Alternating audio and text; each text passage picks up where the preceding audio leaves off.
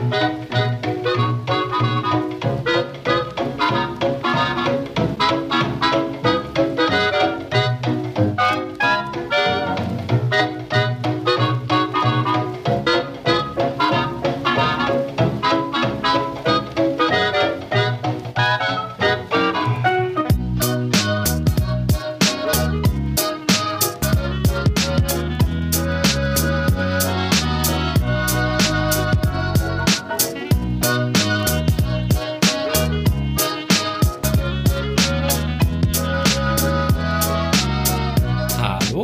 herzlich willkommen zu Ressourcen FM, dem Podcast über Material- und Energierohstoffe. Mein Name ist Martin Hillenbrand und ich freue mich, dass ich jetzt nach einer längeren Zeit mal wieder eine Podcast-Episode aufnehmen kann. Ja, wie das so ist äh, im Leben. Leider hat es jetzt seit mehreren Monaten nicht mehr geklappt, dass ich etwas aufzeichne und äh, das Jahr 2020 wird wahrscheinlich nicht nur wegen Corona ein Jahr sein, das uns in Erinnerung bleibt, sondern für mich zumindestens auch äh, das Jahr sein, in dem ich am wenigsten Podcast-Episoden aufgezeichnet habe. Ja, wie bisher. Ähm, vielleicht ganz kurz zum Hintergrund. Äh, ich habe mein Masterstudium abgeschlossen und hatte deswegen auch am Anfang des Jahres sehr viel noch mit meiner Masterarbeit zu kämpfen. Und äh, ja, über meine Masterarbeit wird es in diesem Podcast auch nochmal eine Episode geben, da die sich mit Rohstoffspekulation auseinandergesetzt hat. Seit April arbeite ich jetzt mittlerweile auch ähm, für den Verein für Umweltmanagement und Nachhaltigkeit in Finanzinstituten und äh, war hier jetzt die letzten Monate sehr stark eingebunden. Dazu kommt, dass ich auch umgezogen bin und dementsprechend alles noch etwas drunter und drüber war. Ich kann es nicht versprechen, dass ich in den nächsten Monaten regelmäßig dazu komme, Episoden für Ressourcen FM aufzunehmen, insbesondere weil natürlich die Vorbereitung der einzelnen Themen doch sehr aufwendig ist und es leider so ist, dass ja, äh, ich hatte vier Interviewpartner vorbereitet, die jetzt aber leider alle abgesprungen sind, entweder wegen Corona oder aber ja wegen anderen terminlichen Problemen. Ich hoffe natürlich, dass ich das nachholen kann, aber solange ich eben hier keine Interviewpartner äh, direkt vor das Mikro bekomme, müsst ihr einfach noch weiterhin mit meinen Episoden, die ich alleine hier durchführe, auskommen. Das heutige Thema ist ein Thema, das ich schon relativ lange in Angriff nehmen wollte. Und zwar geht es um ein Metall, ein Material, ein Rohstoff, ein Element, das nach einer nordischen Göttin benannt wurde. Und zwar die nordische Göttin der Schönheit, Vanadis. Und ja, das Metall, um das es geht, das nennt sich Vanadium. Das Metall wird eben Vanadium genannt, weil es eine sehr schöne Färbung hat, die sich auch sehr stark verändern kann. Und äh, deshalb, ja, nordische Göttin der Schönheit, schönes Metall, passt irgendwie zusammen. Das Element hat äh, die Ordnungszahl 23 und liegt zwischen Titan und Chrom. Und äh, damit ist es das dritte Element der sogenannten Übergangsmetalle. Und ähm, wenn ich jetzt Übergangsmetalle sage, dann ist derjenige, der im Chemieunterricht ein wenig aufgepasst hat, der kann sich ungefähr schon denken, ja, was für Eigenschaften dieses Metall denn haben könnte. Hm, Eigenschaften, die man vielleicht nicht daraus ableiten kann, ist die Färbung. Ich habe schon gesagt, es hat eine sehr schöne Färbung, aber Schönheit ist ja auch immer eine Sache der Subjektivität. Das Metall liegt normalerweise stahlgrau vor, ist so bläulich schimmernd und äh, ja, es ist im reinen Zustand ein sehr weiches Übergangsmetall. Und äh, weil es sehr weich ist, ist es eben auch sehr formbar, es ist subtil und warum es sehr gerne verwendet wird, ist, weil es sehr korrosionsbeständig ist. An der Luft hat es aber eine Oxidationsschicht, die dann in eben unterschiedlichen Farben schillert. Und äh, diese Oxidation, bis die eben vollständig abgeschlossen ist, also bis eine ausreichend große Oxidationsschicht auf der Oberfläche gebildet hat, sodass das Material nicht weiter oxidiert, das kann schon auch mal ein paar Wochen dauern, wenn man das einfach an der Luft äh, rumliegen lässt. Hm, das Metall ist ein sehr leichtes Metall, das dann auch äh, ja gerne mal als ein dünner Draht ausgerollt wird oder werden kann. Und ähm, ja, wenn man das Ganze in Pulverform vorliegen hat, da muss man ein bisschen aufpassen, weil das dann eben auch leicht brennbar ist. Und äh, wenn ich sage hier, das Material kann oxidieren, dann hat es auch verschiedene Oxidationszustände. Und äh, je nachdem, welche Oxidationsstufe hier eben auch erreicht ist, hat es dann auch eine unterschiedliche Färbung. Wegen der geringen Energiedifferenz zwischen den 3D- und 4s-Orbitalen des Materials ähm, hat man hier eine ja, mehr, ja, doch ziemlich linear ansteigende Ionisationsenthalpie entlang äh, der S- und D-Orbitale. Und äh, ja, das sorgt dafür, dass man hier äh, sehr interessante Experimente damit machen kann. Und zwar ein äh, sehr lustiges Experiment, das dann eben diese verschiedenen Oxidationszahlen ähm, ja sehr gut darstellt und was auch sehr gern im Chemieunterricht gemacht wird oder zumindest an der Universität, ist, man nimmt äh, Vanadium 5, also Vanadium mit der Oxidationszahl 5 und äh, hat das eben in einer Flüssigkeit vorlesen, also eine Vanadium, eine wässrige Vanadiumlösung, die man herannimmt, mit Quecksilber und äh, diese Vanadium 5 äh, wässrige Lösung, eine wässrige Lösung mit Vanadium 5, die ist gelb durchsichtig. Also es ist eine gelbe durchsichtig, durchsichtige Flüssigkeit, die kann man dann eben in einem Glaskolben äh, so ein bisschen schwenken. Und wenn man das tut, dann ähm, oxidiert das Vanadium relativ schnell zu Vanadium 4. Und Vanadium 4 gibt eine blaue Flüssigkeit, die dann äh, auch immer noch durchsichtig ist. Durch das Schütteln gibt nämlich das Quecksilber Elektronen an das Vanadium ab und äh, das Vanadium verfärbt sich dann eben wieder. Und wenn man jetzt noch mehr das schwenkt und, schüttelt, dann verändert sich das Ganze auch wieder. Und zwar haben wir dann irgendwann Vanadium 3 und Vanadium 3 ist grün. Und wenn man dann noch ganz, ganz, ganz wild schüttelt und das weiter oxidiert, dann hat man irgendwann Vanadium 2 vorliegen. Und Vanadium 2 ist, hat dann eine lila-violette Färbung, die teilweise auch schon, die schon sehr dunkel ist. Und ähm, wenn man jetzt das Ganze weiterhin stehen lässt, dann ähm, wandelt sich das auch wieder zurück um. Also man hat dann einfach umgekehrt die Farben, bis es dann irgendwann wieder gelb vorliegt. Und ich habe hier einen kleinen Link in die Show Notes gepackt, da könnt ihr euch das Ganze mal äh, anschauen. Äh, ja, der, der Sprecher hat einen äh, relativ lustigen russischen Akzent, aber ähm, man versteht es, glaube ich, trotzdem. Das äh, Vanadium, es ist auch ein Element, das ein gewisses Rätsel aufwirft nicht nur, dass es vor 200 Jahren zum ersten Mal aus äh, Mexiko ja dort gewonnen wurde und hier transportiert wurde und zusammen mit allen relevanten äh, Labornotizen des großen äh, deutschen Wissenschaftlers Baron von Humboldt in einem Schiffswrack verloren ging, sondern es musste auch mehrmals äh, von den äh, ja, sehr berüchtigten äh, Chemikern und, und Forschern äh, mit Namen wie Wöhler, Barcelsius und Del Rio mh, entdeckt werden, ja, und äh, Del Rio hat das dann auch 1805 tatsächlich äh, das erste Mal äh, entdeckt. Zumindest ist sein Anspruch darauf, dass er es entdeckt hat, ja. Äh, but, ja, und ähm, endgültig und überzeugend wurde das Ganze dann von äh, dem Schweden Nils Sefström bestätigt. Und äh, der war in der Lage hier, das aus einem Eisenerz äh, einem Oxid in Eisenerz im Jahr 1831 zu gewinnen und hier zu bestätigen. Vanadiummetalle wurden erstmals in den 1800 äh, ja, in den 1860er Jahren, also nicht die 60er Jahre, sondern 1860er Jahren, von äh, dem englischen Chemiker Henry Anfield Roscoe hergestellt und äh, ja, von da an ging es dann eigentlich sehr steil bergauf für dieses Material. 1903 wurde das erste Mal vanadiumhaltiger Stahl in England produziert. Und man hat danach äh, ja sehr schnell angefangen, Vanadium im größeren Stil einzusetzen, das eben vor allen Dingen in der Stahlproduktion einzusetzen, weil man damit die Eigenschaften des Stahls äh, sehr gut verändern konnte und man hat das eben hier als sogenannten Legierungspartner eingesetzt. 1905 wurde dann Vanadiumstahl auch im Automobil durch Henry Ford eingesetzt und dort dann eben auch im äh, großindustriellen äh, Maßstab eingesetzt. Und ja, bis heute verwenden wir Vanadium äh, sehr gerne als äh, Legierungspartner, als Legierungsbestandteil. Eigentlich äh, sind ja die meisten äh, korrosionsbeständigen äh, Stähle, die wir einsetzen, enthalten Vanadium. Es ist auch ganz oft so, dass wir die eben in Hochleistungsbauteilen Vanadium äh, dem Stahl zusetzen, damit er zum Beispiel äh, weniger leicht rostet oder eben andere Eigenschaften hat. Mm, Vanadium an und für sich äh, kommt eigentlich sehr häufig vor. Und zwar kommt es mit 120 äh, Parts per Million in der äh, kontinentalen Erdkruste schon recht häufig vor und ist ähnlich häufig wie Zirconium, Chlor oder Chrom.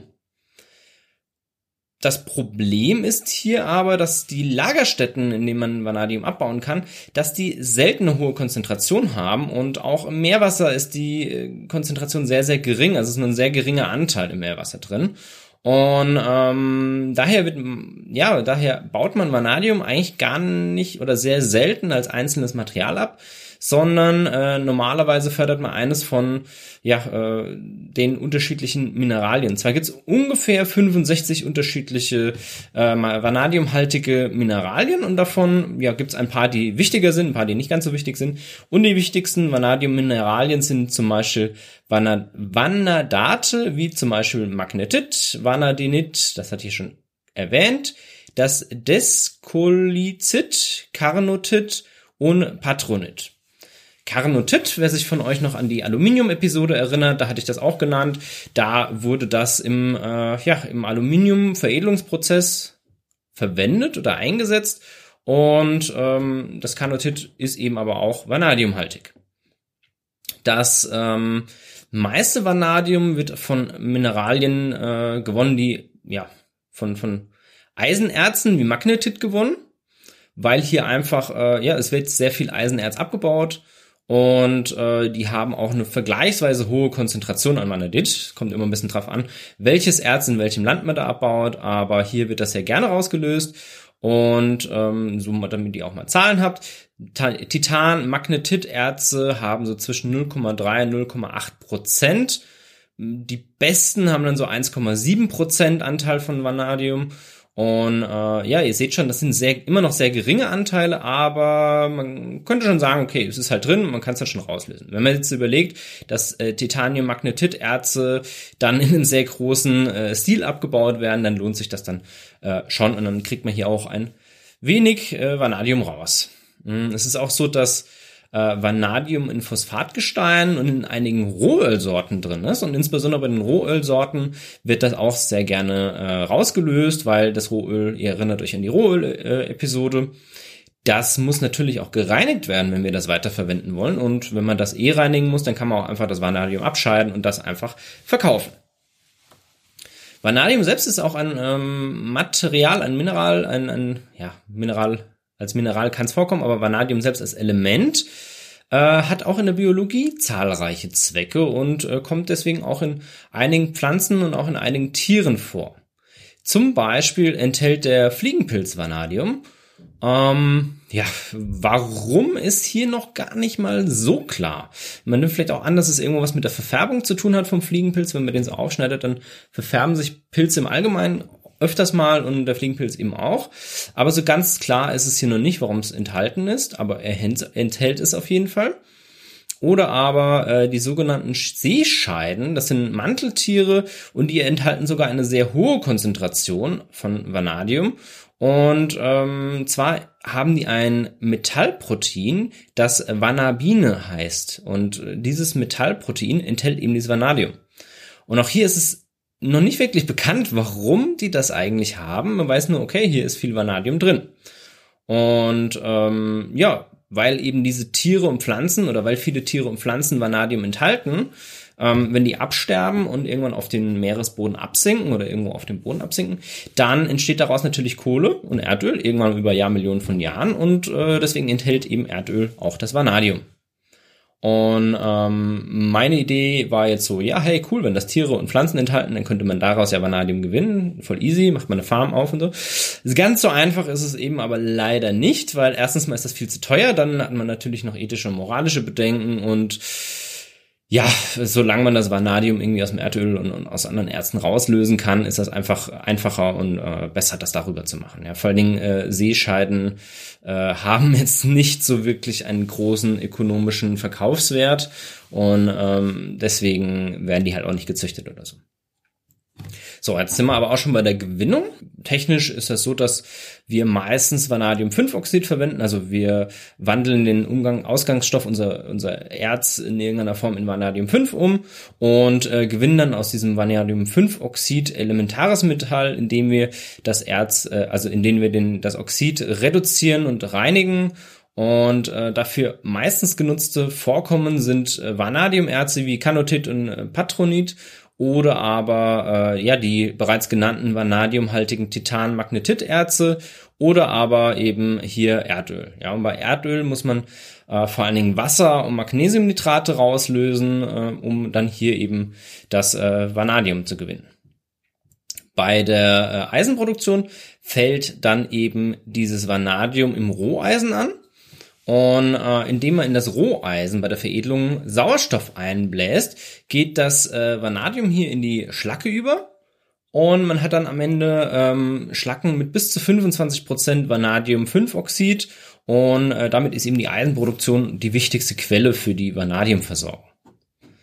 Diese Schlacke wird, also die Schlacke wird dann fein gemahlen. Also ist, normalerweise kann man sich das vorstellen wie so ein, äh, ja, wie so ein harter Schwamm, ja, so Brocken sind das normalerweise, die da, äh, man nennt es Abstechen, ja, das hat jetzt nichts mit Umbringen zu tun, sondern ähm, gibt schöne YouTube-Videos, vielleicht kann ich hier auch eins in die Shownotes äh, reinstellen. Man hat große Bottiche, in denen dieses Eisenerz eben äh, aufgeschmolzen wird und äh, beziehungsweise man hat eigentlich keine Bottiche, sondern man füllt das in einen großen ähm, Ofen rein und hier wird das dann verflüssigt und dann sticht man hier die oberste Schicht eben an, indem man von außen ein Loch in diesen Ofen rein bohrt und hier läuft dann einfach die Schlacke ab, bis eben nur noch Eisen vorhanden ist und dann äh, macht man das Loch wieder zu und äh, hat dann die Schlacke, sobald sie erkaltet ist, äh, liegt die dann eben als äh, Brocken vor, könnte man sagen. Ja? Und äh, diese Schlacke, die wird dann fein gemahlen, mit äh, Natriumsalzen ähm, oxidierend geröstet und dabei bilden sich dann wasserlösliche Natrium ähm, Metavanadat, also wasserlösliches Natrium-Metavanadat. Und äh, das kann einfach dann durch Auslaugung abgetrennt werden. Und äh, diese, diese, ja, diese Lauge, dieses Auslaugungsprodukt, das äh, kann man dann ausfällen, äh, und zwar mit Ammonium äh, Polyvanadat, äh, Ammonium Polyvanadat. Und das kann man eben ausfällen durch die Zugabe von Säuren und Ammoniumsalzen. Und äh, dann röstet man das Ganze, was man da rausbekommt, was man ausgefällt hat, zu Vanadium-5-Oxid. Und mit diesem Vanadium-5-Oxid kann man dann eben wieder weiterarbeiten und das in äh, elementares Vanadium umwandeln. Die Reduktion von Vanadium-5-Oxid, was ich ja gerade auch schon gesagt hatte, ja, kann auch mit anderen Metallen stattfinden oder findet normalerweise mit anderen Metallen statt, zum Beispiel indem man eben Aluminium, Calcium, Ferrosilizium äh, oder Kohlenstoff verwendet. Das sind jetzt nicht alles Metalle, das ist mir klar, aber ähm, man kann das eben verwenden. Äh, Kohlenstoff funktioniert nicht ganz so gut, äh, da sich dabei dann Kabine bilden und die will man hier eigentlich gar nicht haben. Deswegen, ähm, ja, setzt man da schon eher so was wie Aluminium, Calcium ein, ja. Ähm, weltweit äh, war es jetzt so, dass 2019 73.000 Tonnen abgebaut wurden ungefähr. Also die Zahlen hier sind manchmal ein bisschen schwierig, weil ja, es gibt ja keinen internationalen Standard und das sind jetzt auch, also Vanadium wird gehandelt, aber so wirklich ähm, einen ausgeprägten Börsenhandel wie jetzt für die für Eisen oder sowas gibt's nicht so ganz. Und ähm, klar, wenn nur 73.000 Tonnen abgebaut werden, dann ist es ja auch überschaubar, wie viel Material das ist. Und ähm, ja, aber man kann schon so Größenordnungen geben.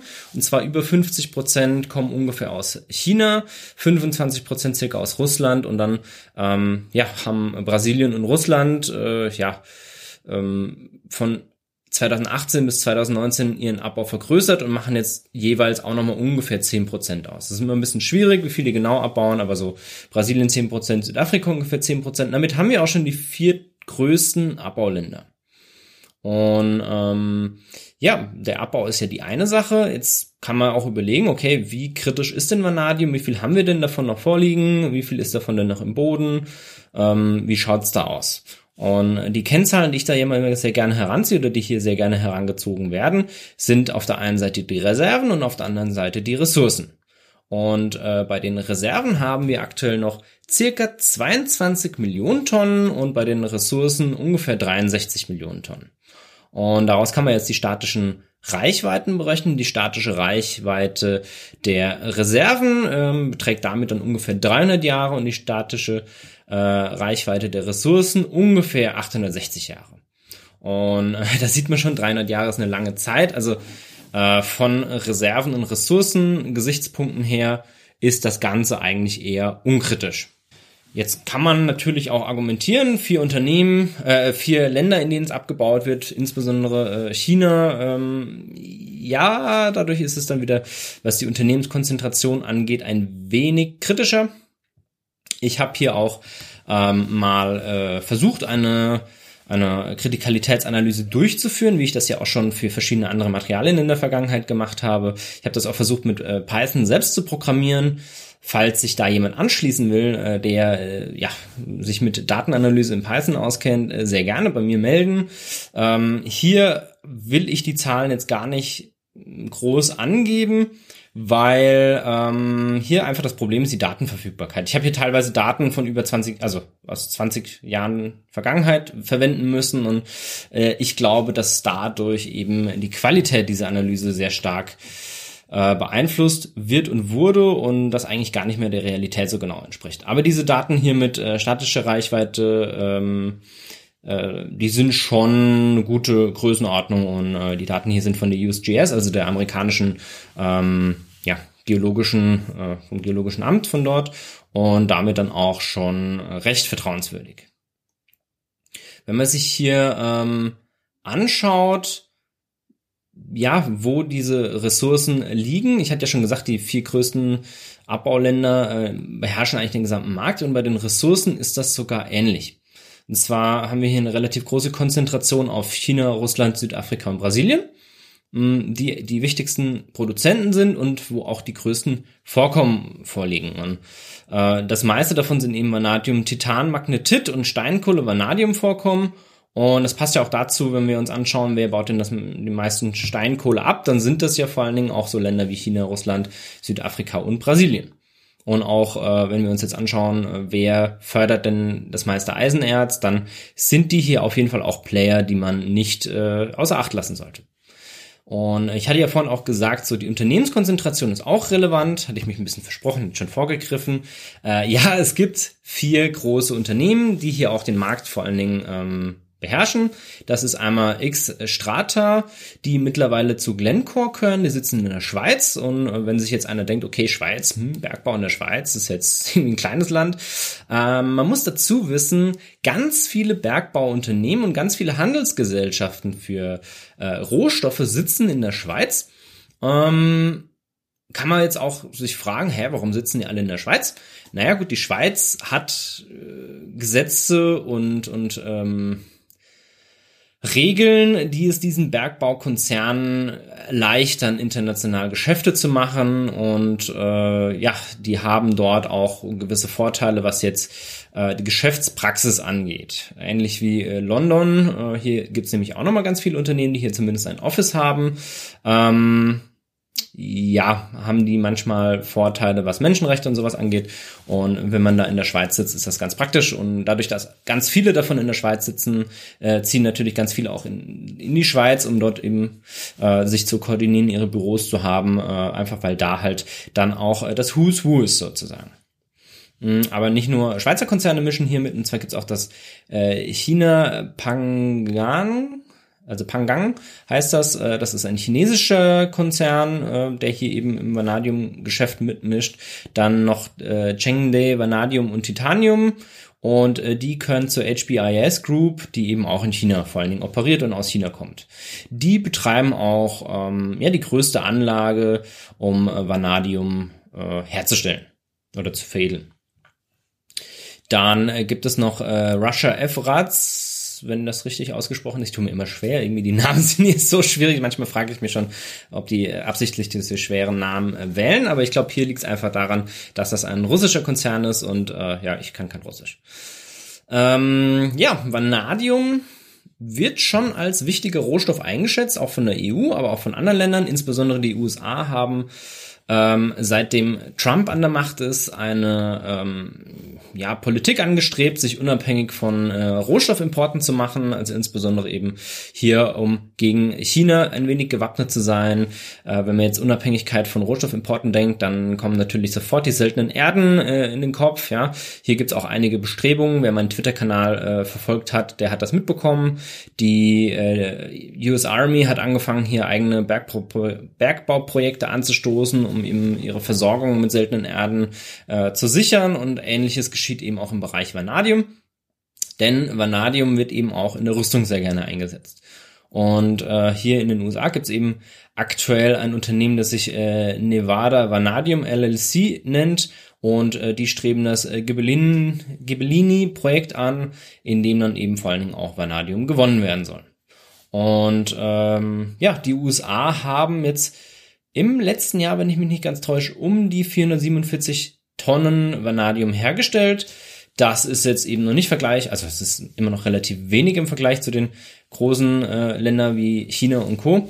Aber es ist schon auch nicht schlecht, weil im Jahr davor, 2018, haben sie zumindest angegeben, dass sie null Tonnen hergestellt haben. Also hier sieht man auch, dass äh, es Bestrebungen gibt, sich unabhängig von Importen zu machen und eben hier auch ähm, ja die lokale Wirtschaft zu stärken. Kann man jetzt drüber diskutieren, ob das äh, geopolitisch äh, gut ist, weil wenn wir uns anschauen, welche Länder in der Vergangenheit diese äh, ja diese Politiken der ähm, Selbstversorgung angestrebt haben, dann ähm, sieht man da schon auch, dass es vor allen Dingen Länder waren, die angestrebt haben, einen Krieg zu führen. Aber hoffen wir das Beste und ähm, hoffen wir auch, dass äh, hier das kein Indiz dafür ist.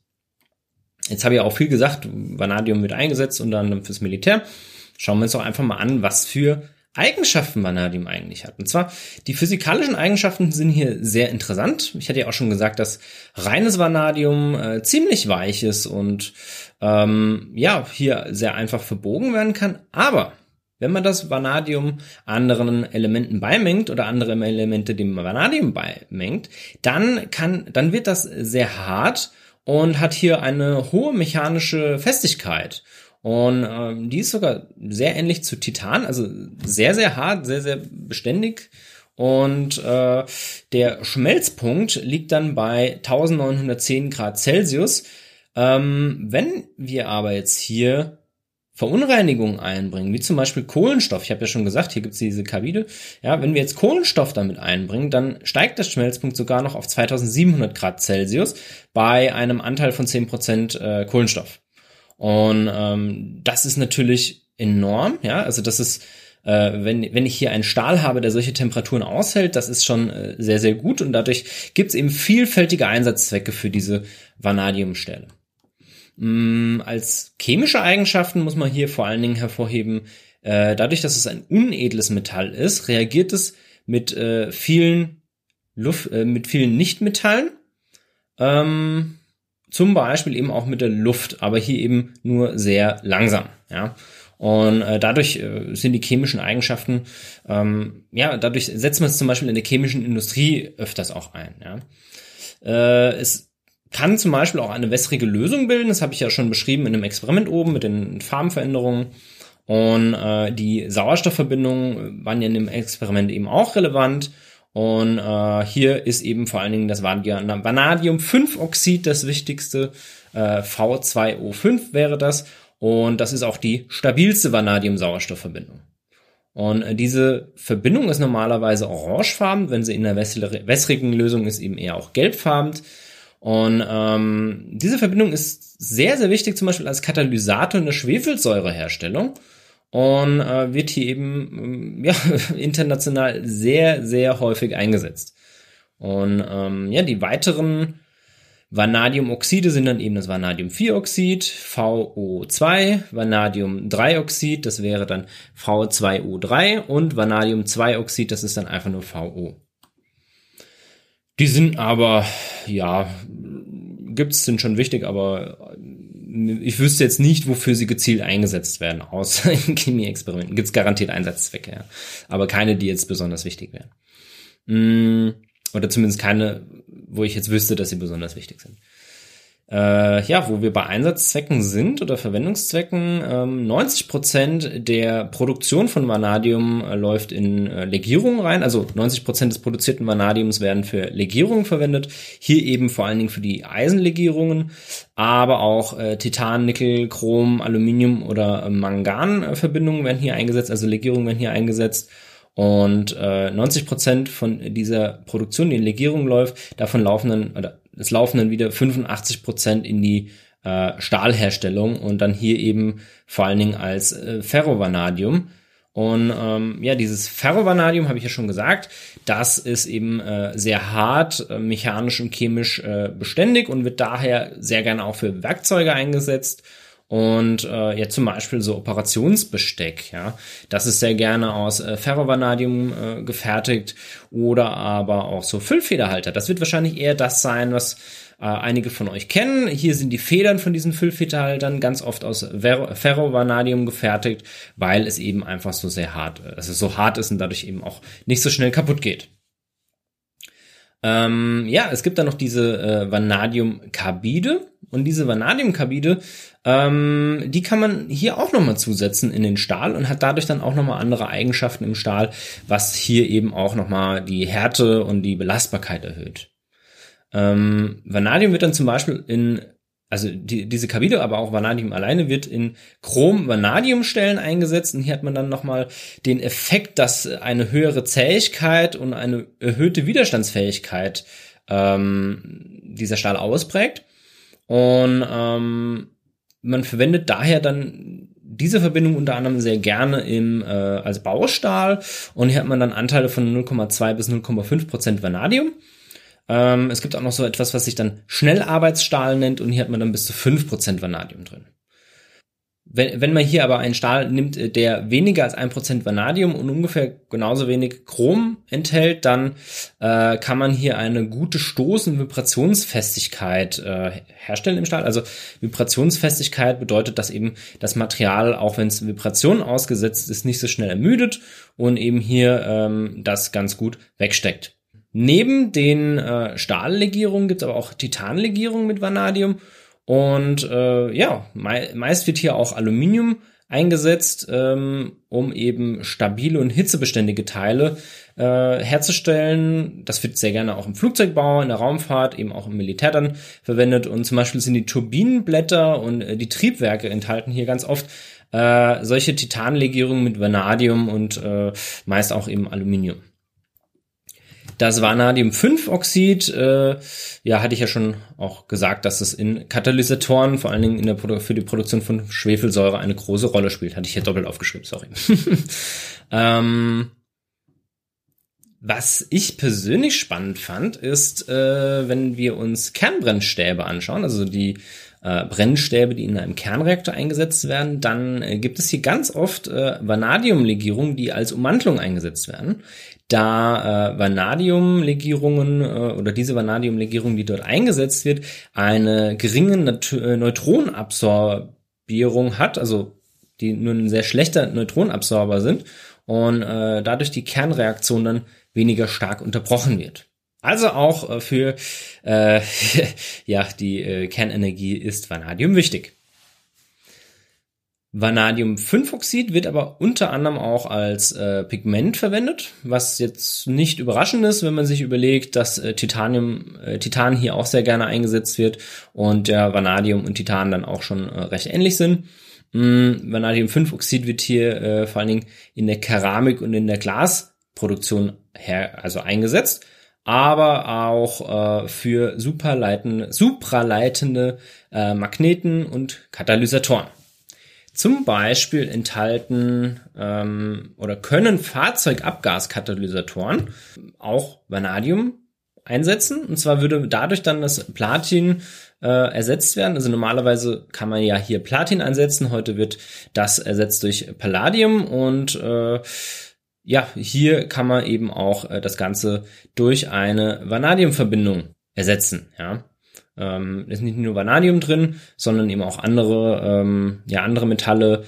Äh, ich glaube, wenn ich es richtig in Erinnerung habe, kann man äh, Rhodium mh, hm, hier noch mit reinnehmen und eben Titanoxid und äh, Wolfram und äh, hätte dann hier einen äh, SCR Katalysator. Das ist Selective Catalytic Reduction Technologie und ähm, ja, die ist nochmal auch äh, ja, sehr gut, um hier ähm, Abgase umzuwandeln.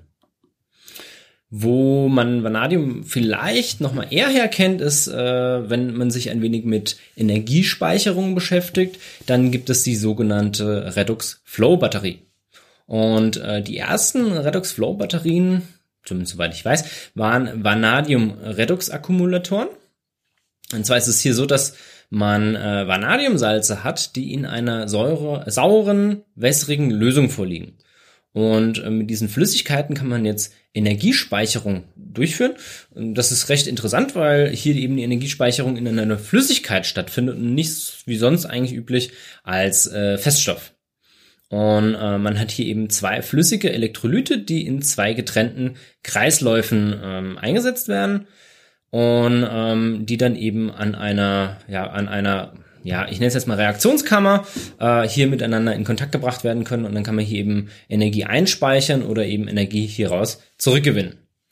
Das Problem daran ist, diese Redox Flow Batterien sind relativ aufwendig. Also sie sind auch aufwendiger als ein Standardakku, weil dadurch, dass das eben Flüssigkeiten sind, benötigt man hier zwei Pumpen und äh, eben auch eine relativ umfangreiche Steuer- und Regelungstechnik, weil man eben auch, äh, ja, man hat zwar große Tanks, aber man muss die Flüssigkeit aus diesen Tanks eben auch äh, immer wieder bewegen und äh, daher hin und her pumpen und das Ganze auch überwachen, ähm, dass man eben hier immer genau die Reaktion hat und das Verhalten hat in dem System, das man haben möchte. Der Vorteil von solchen Redox Flow Batterien ist aber, dadurch, dass wir einen Tank haben, in dem wir die beiden, also zwei Tanks besser gesagt, in denen wir die beiden ähm, ja, äh, Lösungen dann drin haben.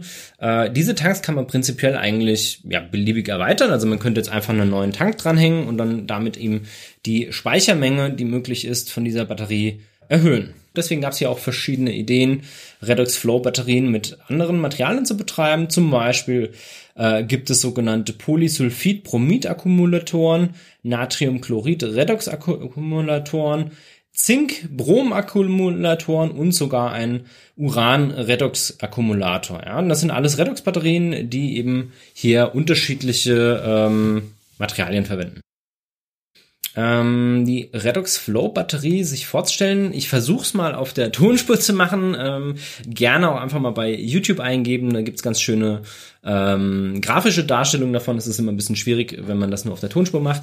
Ähm, eine Redox Flow Batterie ist ein elektrochemischer Elektrizitätsspeicher, wie eigentlich jede andere Batterie oder jeder andere ähm, Akkumulator auch. Hier wird äh, ja energiehaltiges Material außerhalb der Reaktionszelle in zwei getrennten äh, Speichertanks gespeichert und äh, die elektrochemische Reaktion findet in, eben in dieser Reaktionszelle statt. Äh, den nennt man auch Stack. Und man hat zwei Halbzellen mit äh, Graphitelektroden und äh, in diesen Halbzellen ja, findet dann die Reaktion statt. Die beiden Halbzellen sind äh, durch ein für Protonen durchlässige Membran getrennt. Und äh, ja, hier ist der Zweck dieser Membran, dass äh, die Vermischung äh, des Elektrolyts verhindert wird. Und ähm, ja, man hat aber trotzdem eine Durchlässigkeit für Protonen, also die können durch die Membran trotzdem durchwandern. Problematisch hier dran ist, dass diese Membranen, das funktioniert in der Praxis immer nicht ganz vollständig, dass man hier die Vermischung vermeidet, aber äh, es reicht aus, um damit arbeiten zu können. Und positive äh, Katalyt und der negative äh, Elektrolyt, also Anolyt, äh, werden dann durch die jeweiligen Halbzellen auf beiden Seiten äh, der Membran durchgepumpt. Hat ja schon gesagt, dass man zwei Pumpen braucht, zwei Kreisläufe.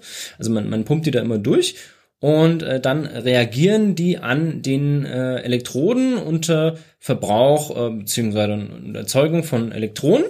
Ja, dann hat man hier eben eine Spannung anliegen. Ja. Die Leistung einer Redox Flow Batterie wird durch die Größe der Stacks und die Größe der Speichertanks für die Elektrolyte bestimmt. Die Elektrodenreaktionen äh, enthalten eben keine Festphasenänderungen oder äh, Fällungsmechanismen und äh, ja, dadurch kann eine große Anzahl von Zyklen erreicht werden und ähm, die tiefen Entladungen dieses Akkus sind dadurch dann auch nicht kritisch. Ja, muss man sich ein bisschen mit Akkus auskennen. Normalerweise ist das, was einen Akku begrenzt, ist so die Zyklenzahl. Also wie oft kann ich den Akku laden und entladen? Und wir wissen auch, wenn wir jetzt unser Handy zum Beispiel äh, sehr, sehr stark entladen, dann ist das nicht gut für den Akku, macht den auf Dauer kaputt. Und äh, das ist hier eben nicht der Fall. Und äh, da die Energie außerdem äh, separat gespeichert wird, sind die äh, Leistungsabgabe und die, Leicht und die Energiespeicherkapazität unabhängig voneinander variabel. Ähm, das bedeutet, ich kann eben einfach ein paar Tanks dazu hängen oder ich hänge noch ein paar Stacks mit rein und äh, kann dadurch eben dann auch die Fähigkeiten meines Akkus verändern, also um, um zum Beispiel sehr schnell sehr viel Energie rauszuziehen oder insgesamt sehr viel Energie einzuspeichern. Die auffälligsten Nachteile dieses Systems aber sind dann die vergleichsweise niedrigen Werte der spezifischen Energie und der Energiedichte. Also man hat hier eine sehr niedrige Energiedichte in den Materialien und die werden verursacht durch die niedrige Konzentration der reagierenden Spezies aufgrund der begrenzten Löslichkeit. Ähm, und die spezifische Leistung ist aus dem gleichen Grund äh, sehr stark äh, begrenzt oder halt einfach nur begrenzt, ja. Die Redox Flow Anlagen werden dann äh, sehr gerne zur Spitzenlastabtragung und zur Speicherung überschüssiger Leistung von Windkraftanlagen oder zur unterbrechungsfreien Stromversorgung eingesetzt, äh, werden eben nicht in irgendwelchen Endkunden System eingesetzt oder in Elektroautos oder sowas. Wobei in Elektroautos gab es auch die Überlegung, das zu machen, weil dann könnte man einfach die, ja, ich nenne es jetzt mal die geladene Flüssigkeit tanken und die entladene Flüssigkeit absaugen und dann hätte man das auch wieder das Auto aufgeladen, aber also wirklich funktionieren tut das nicht, weil man eben in einem Auto auch nochmal das Problem hat mit der Energiedichte. Man möchte ja möglichst einen Kraftstoff haben oder einen Energiespeicherstoff, der möglichst viel Energie speichern kann, damit man eben weniger Platz verbraucht. Trotzdem sind die Anlagen klein, also mit einem System von 200 Kilowatt bis 1,5 Megawatt und Kapazitäten von 800 Kilowattstunden bis 120 Megawattstunden. Das ist sehr klein, aber aufgrund ihres modularen Charakters können die einzelnen Batterien zu größeren Anlagen kombiniert werden und können dann durchaus schon mal auch 10 Megawatt äh, ja, erreichen. Ja. Ähm, das war jetzt 2011, äh, wo ich die letzten Zahlen dazu gefunden habe. Und ähm, das ganze Thema Redox Flow Batterien befindet sich eben immer noch weiter in der Entwicklung. Ich hatte hier bei Fraunhofer damals mit einem Chemiker zusammengearbeitet, der hier eben in dem Bereich auch geforscht hat. Und im Laufe der Jahre wurden äh, eben, wie schon gesagt, auch verschiedene Typen von Redox Flow Batterien entwickelt und untersucht. Und äh, in den 1970er Jahren lag hier der Schwerpunkt auf den Eisen-Titan-Systemen, bei denen äh, Titan später dann durch Chrom ersetzt wurde. Inzwischen hat sich aber gezeigt, dass diese Vanadium-Redox-Paare eine besonders interessante Variante von Redox-Flow-Batterien sind und die wurden eben in der jüngsten Zeit äh, ja durch die Systeme Vanadium-Bromid und äh, Zinkbromid ja nicht ersetzt, aber die werden mittlerweile eben erforscht und hier gibt's dann eben auch äh, einige neue Systeme, die jetzt in den letzten äh, Jahren rausgekommen sind. Also das Thema ist nicht abgeschlossen, aber äh, ja, mal schauen, was daraus wird. Neben diesen Redox Flow Batterien, die ich mit am interessantesten finde als Einsatzzweck für Vanadium, äh, gibt es natürlich auch nochmal andere Einsatzzwecke. Und zwar wird Vanadiumnitrit zum Beispiel als Beschichtung für Glas eingesetzt, um hier Hitze zu reflektieren. Also wenn man ähm, ja, Fensterscheiben hat, die Hitze reflektieren oder im Auto hat man das, glaube ich, teilweise auch, dann ist hier ganz oft eine Vanadiumnitritbeschichtung drauf. Und ähm, ja, sogenannte thermochrome Beschichtungen, die äh, temperaturempfindlich sind und äh, die Fähigkeit kombinieren, dass Wärme bei hohen Temperaturen wegreflektiert wird und dass Wärme bei niedrigen Temperaturen äh, im Inneren gehalten wird. Also man hat dadurch eben einen, wenn es heiß draußen ist, wird die Wärme draußen weggegeben. Äh, wenn es kalt draußen ist, wird die Wärme drin gehalten. Das äh, sind so neuere Beschichtungen, die erprobt werden, was ich sehr interessant und spannend finde. Und ähm, ja, hier wird Vanadium eben als Hauptmaterial für diesen Zweck in Betracht gezogen. Und ähm, man hat hier dann eben Vanadiumoxid, das mit einer Dicke von 100 bis 200 Nanometern äh, aufgetragen wird. Ja. Vanadium äh, ist ja sehr vielseitig und äh, wer von euch sich ein wenig mit der Klimathematik beschäftigt hat und der Energiegewinnung, der weiß, dass es hier auch so eine Technologie nennt sich die Carbon Capture and Storage heißt. Äh, Im Grunde geht es darum, dass ähm, ja, dass man Kohlekraftwerke oder alle Kraftwerke, die äh, CO2 emittieren, weiter betreiben kann. Dieses CO2 aber dann ähm, ja aus dem Abgas herauslöst und einlagert. Hm, bisher sind die Technologien nicht wirklich ausgereift, also meistens braucht man mehr Energie äh, in diesem Capture and Storage Prozess, als dass das Kraftwerk ursprünglich dann überhaupt ähm, ja, rausbringt. Also von daher, man verwendet mehr Energie, als dass man überhaupt gewinnt. Und ähm, die Ergebnisse sind hier eben äh, so, dass ähm, ja die ersten Studien da zu diesen CCS-Projekten gezeigt haben, dass Vanadium und äh, Niob wichtige äh, Anforderungen erfüllen und dass sie eben als Material sehr gerne für die Umsetzung äh, hier eingesetzt werden können. Und die EU klassifiziert Vanadium deshalb auch als äh, kritisch für diese Pläne und eben damit auch kritisch für die gesamte Wirtschaft äh, Europas. Ja, man nimmt hier an, dass äh, die Nachfrage äh, ab ungefähr 2030 dann deutlich äh, ansteigen soll, weil man dann damit rechnet, dass hier spätestens äh, im großen Stil CCS eingesetzt wird. Aber das ist alles auch so ein bisschen die Frage, äh, welchen Studium glaubt man hier? Äh, gibt ja viele, die auch sagen, dass das überhaupt nicht funktionieren würde und dass es eigentlich alles ein wenig ähm, der Versuch ist, fossile Kraftwerke weiterhin äh, in Betrieb zu halten und hier dann eben sagt, ja, ja, wir können ja irgendwann das CO2 da rauslösen äh, und einspeichern und dann sind die ja gar nicht mehr so schlimm, wo ich halt sage, naja, mh, wa warum kann man nicht einfach äh, ja, äh, Kohle und, und Gaskraftwerke und sowas abschalten und dann auf der anderen Seite das Vanadium lieber irgendwie in Redox-Flow-Batterien einsetzen und Windkraft ausbauen oder so. Es gibt noch andere Einsatzzwecke äh, von Vanadium, und zwar die sogenannte Phosphorsäure-Brennstoffzelle. Und äh, wie der Name hier schon sagt, ist der in den PAFCs verwendete Elektrolyt Phosphorsäure. Und äh, ja, diese Brennstoffzellen könnten für den stationären, äh, ja, für stationäre Zwecke eingesetzt werden, zum Beispiel als Haushaltsstromspeichergeneratoren und äh, könnten zum Beispiel auch in Bussen eingesetzt werden. Mm, ihre Anwendung im Automobilbereich ist aber äh, weitgehend durch die leichten PEMFCs ersetzt worden. Äh, also das sind andere Zellen und ähm, ja, diese, diese Brennstoffzellen ähm, sind, waren die ersten kommerziell verfügbaren Brennstoffzellen für die stationäre Anwendung und wurden 1992 äh, das erste Mal eingeführt. Und die Leistungseinheit solcher Brennstoffzellen äh, ist relativ teuer. Also auch wenn sie sehr teuer sind, kann man sie trotzdem gut einsetzen. Und zwar, weil sie vor allen Dingen sehr äh, geräuscharm äh, ja, funktionieren und äh, eben auch bei Temper also die arbeiten bei Temperaturen zwischen 160 und 210 Grad, äh, was dann ähm, ja ist hier doch etwas äh, erleichtert, weil andere Brennstoffzellen dann durch doch weitaus höhere Temperaturen benötigen und ähm, ja man kann hier oder man verwendet hier Platin als Katalysator, könnte aber eben auch Chrom, Vanadien oder Kobalt verwenden und hier eben vor allen Dingen das Vanadium einsetzen für diese Brennstoffzellen. Äh, also auch für die Brennstoffzellentechnologie könnte Vanadium wichtig sein und ähm, ja, daraus kann man gesamt schließen. Vanadium hat sehr viele unterschiedliche Einsatzzwecke. Einige dafür sind auch äh, sehr kritisch für die äh, gesamte Wirtschaft von morgen, könnte man sagen, also für die Zukunft.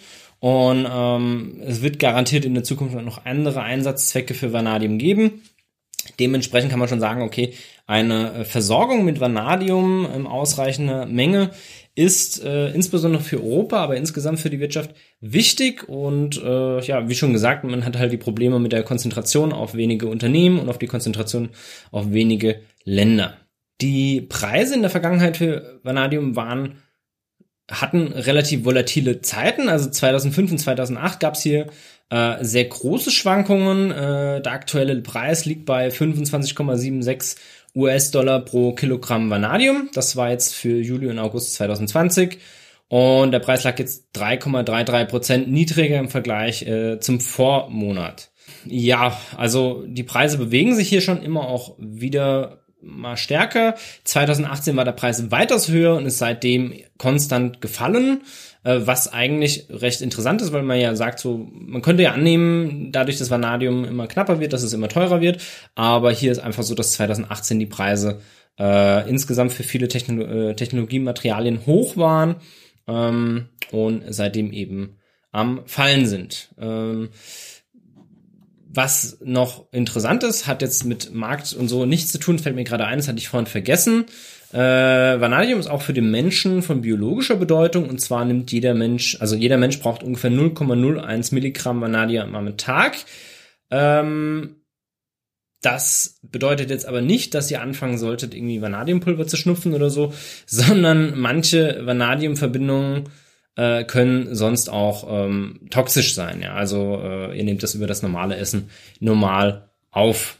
Müsst ihr jetzt nicht nochmal äh, nachsteuern. Abschließend möchte ich noch eine ganz kurze ja, Risikoeinschätzung machen. Ich habe es ja immer wieder auch zwischenrein so ein bisschen einfließen lassen.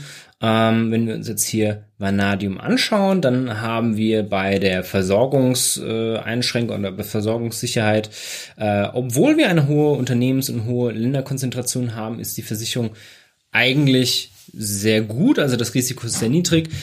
Vanadium ist einfach dadurch, dass es das fünfhäufigste äh, Element in äh, der Erdkruste ist, also das fünfhäufigste Übergangsmetall, nicht das fünfhäufigste Element, das fünfhäufigste Übergangsmetall, äh, ist es relativ unkritisch. Wenn wir uns die Nachfrage danach anschauen, dann ist damit zu rechnen, dass die ansteigen, dass sie auch angestiegen ist in der Vergangenheit. Und dadurch äh, kann man hier sagen, hat man ein hohes Risiko. Geografische Konzentration ist so mittendrin, also klar, aktuelle Produktion vor allen Dingen in China, Russland, das sind jetzt auch Länder, wo man sagen muss, äh, hier hat man ein hohes politisches Risiko, also eine geografische Konzentration könnte man sagen, das Risiko ist so irgendwo in der Mitte anzusiedeln. Äh, das politische Risiko kann man definitiv als hoch ansehen. Ähm, wenn wir uns jetzt überlegen, China, Russland, Südafrika, Brasilien, das sind jetzt alles Länder, die nicht dafür bekannt sind, dass sie besonders politisch stabil sind. Vielleicht ist China schon stabil, aber äh, insbesondere jetzt für Europa ist die Versorgung mit äh, Materialien, mit Rohstoffen aus China doch öfters mal auch ähm, gefährdet, weil eben hier China und Russland gerne ihre ähm, ja ihre Bodenschätze und die Versorgung von anderen Ländern mit Bodenschätzen äh, einsetzen, um politische Ziele durchzudrücken. Insgesamt kann man sagen, dass äh, Vanadium einem mittleren Risiko ausgesetzt ist. Also das Versorgungsrisiko ist hier mittelgroß, ist jetzt nicht besonders schlimm, nicht besonders gut. Ja, ähm, man kann als Unternehmen, das jetzt hier vor allen Dingen auf eine Vanadiumversorgung angewiesen ist, schon sich überlegen, okay, wo bekommen wir das eigentlich her, wo kaufen wir das ein, wie gehen wir damit um. Ähm, man kann sich auch Gedanken machen, hey, was, was machen wir, also mal ein bisschen Szenarien durchrechnen. Ähm, ich würde aber auch sagen, dass es, also das ist natürlich ne, äh, außerhalb jeder Haftung, also das ist meine persönliche Meinung. Wenn ihr als Unternehmer damit handelt, dann könnt ihr mich da bitte nicht dafür äh, haftbar machen. Ja? Aber ich würde schon sagen, dass man das hier alles äh, nicht so streng ähm, sich da nicht so sehr äh, drauf konzentrieren muss, wie jetzt bei anderen Materialien, wo man das Vanadium herbekommt. Ähm, trotz allem kann man mal ein paar Gedanken daran, äh, ja, in Anführungsstrichen verschwenden.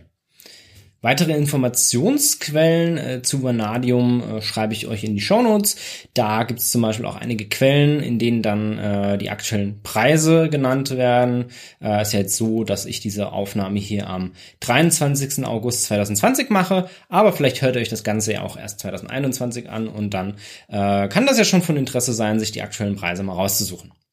Also schaut einfach in die Show Notes, da findet ihr weitere Informationen. Falls ihr mal ein Update von dieser Episode zum Thema Vanadium haben möchtet, dann schreibt mir gerne einfach eine E-Mail oder schreibt mir einfach über Social Media. Ich bin auf Twitter und Instagram normalerweise verfügbar. Schreibt mir einfach eine kurze Nachricht. Wenn euch diese Episode gefallen hat, dann freue ich mich natürlich auch immer über einen Daumen hoch, über ein Like, über äh, fünf Sterne auf Apple Podcasts oder überall, wo es diesen Podcast sonst zu bewerten gibt. Und wenn ihr äh, ja, das nicht findet, dann schreibt mir doch gerne auch eine Nachricht mit Verbesserungsvorschlägen, mit Kritik, mit, mit Lob, falls es das denn geben sollte.